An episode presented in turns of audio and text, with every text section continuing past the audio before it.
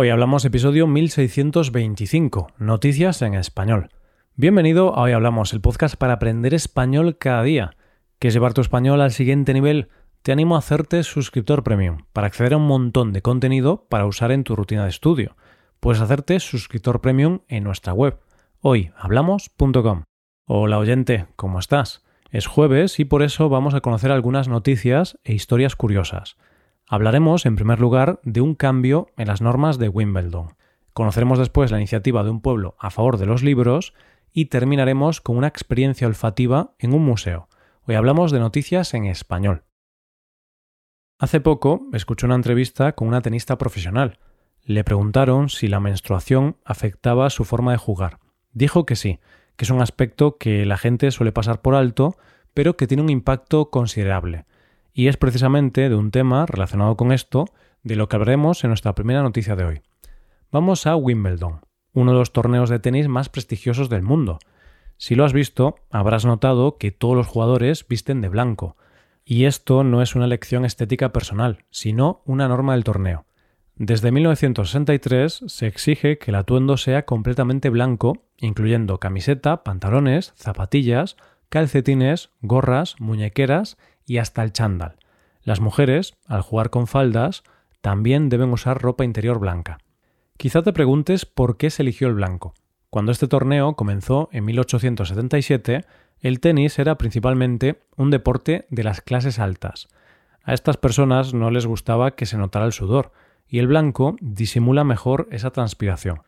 Las tenistas han protestado durante mucho tiempo contra esta norma, alegando que la ropa interior blanca puede ser un inconveniente durante su menstruación, causando distracciones innecesarias en los partidos. Algunas incluso han protestado durante el torneo, como Tatiana Golovin, que en 2007 llevó ropa interior roja y fue reprendida por la organización. La noticia actual es que Wimbledon ha decidido cambiar esta norma este año y permitirá que las mujeres usen ropa interior de otro color. Así lo han dicho en un comunicado. A partir del próximo año, las mujeres que compitan en The Championship tendrán la opción de usar ropa interior de colores si así lo desean. Esperemos que este ajuste de las reglas ayude a las jugadoras a concentrarse exclusivamente en su desempeño al aliviar una posible fuente de ansiedad. Este cambio es positivo, ya que el objetivo del deporte es dar lo mejor de uno mismo y poder concentrarse en la competición, y no tenía sentido que por una simple norma de color, que no tuvo en cuenta la menstruación, las tenistas no pudieran concentrarse en su juego. ¿No te parece, oyente? Vamos con la segunda noticia. Cuando vemos una librería llena de libros, podemos pensar que son simplemente eso, libros. Sin embargo, para algunas personas, una librería es un mundo de posibilidades. Los libros nos hacen soñar, y son como una fábrica de sueños. Y de libros y bibliotecas es de lo que vamos a hablar en nuestra segunda noticia de hoy. Nos vamos a un pequeño pueblo de Teruel con apenas 101 habitantes, cuyo nombre es Libros.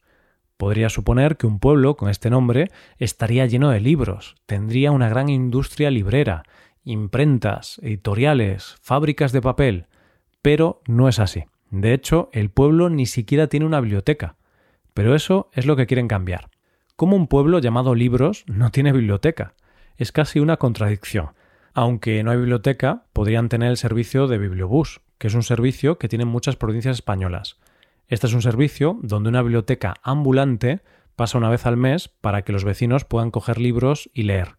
Pero esta zona de España, Teruel, no tiene este servicio. Y la noticia está en la nueva iniciativa para que este pueblo también tenga acceso a libros.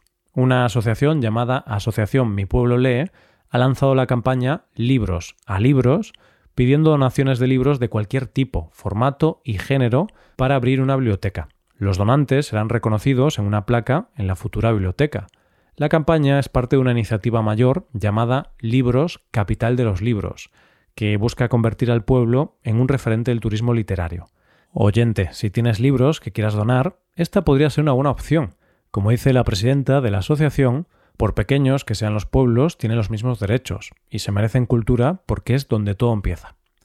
Llegamos a la última noticia de hoy. No sé si a ti te pasa lo mismo que a mí, oyente, te lo cuento.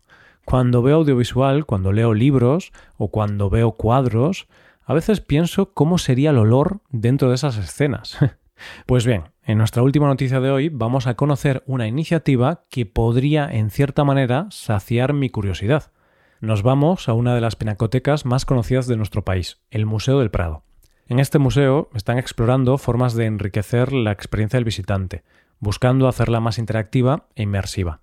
Ahora, gracias a una propuesta innovadora, tienes la oportunidad de oler una pintura. ¿Te preguntas cómo es esto posible? Permíteme explicarlo. La pintura elegida para esta experiencia es La Emperatriz María de Austria, de Antonio Moro, pintada en 1551. Si observas el cuadro, notarás que la protagonista sostiene unos guantes en sus manos, pero no son unos guantes cualquiera. Como indica el conservador de la pintura, no los lleva porque tenga frío o vaya a realizar alguna actividad que pueda dañar sus manos. Eran guantes perfumados, muy populares entre la realeza y los adinerados de la época. Según el conservador, era un objeto caro e importante, que se usaba como regalo en ese tiempo. Pero, ¿para qué se usaban estos guantes perfumados? Resulta que en aquellos tiempos, y no olvidemos el año en que se pintó el cuadro, mantener limpios los entornos y las superficies, sin mencionar la higiene personal, era un verdadero desafío. Por lo tanto, aquellos que podían permitírselo tenían siempre a mano estos guantes perfumados, que les proporcionaban una fragancia agradable a su alrededor.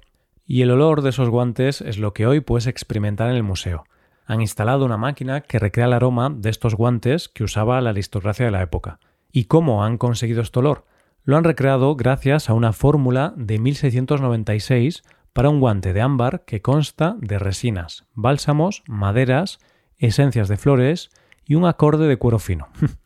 de esta forma, cuando te encuentras frente al cuadro, puedes experimentar la misma fragancia que la protagonista percibía mientras la retrataban. ¿No te parece una experiencia fascinante? A mí, desde luego, me parece que es una iniciativa muy interesante y puede hacer que sea más entretenido ver este tipo de cuadros. Y esto es todo por hoy, ya llegamos al final del episodio.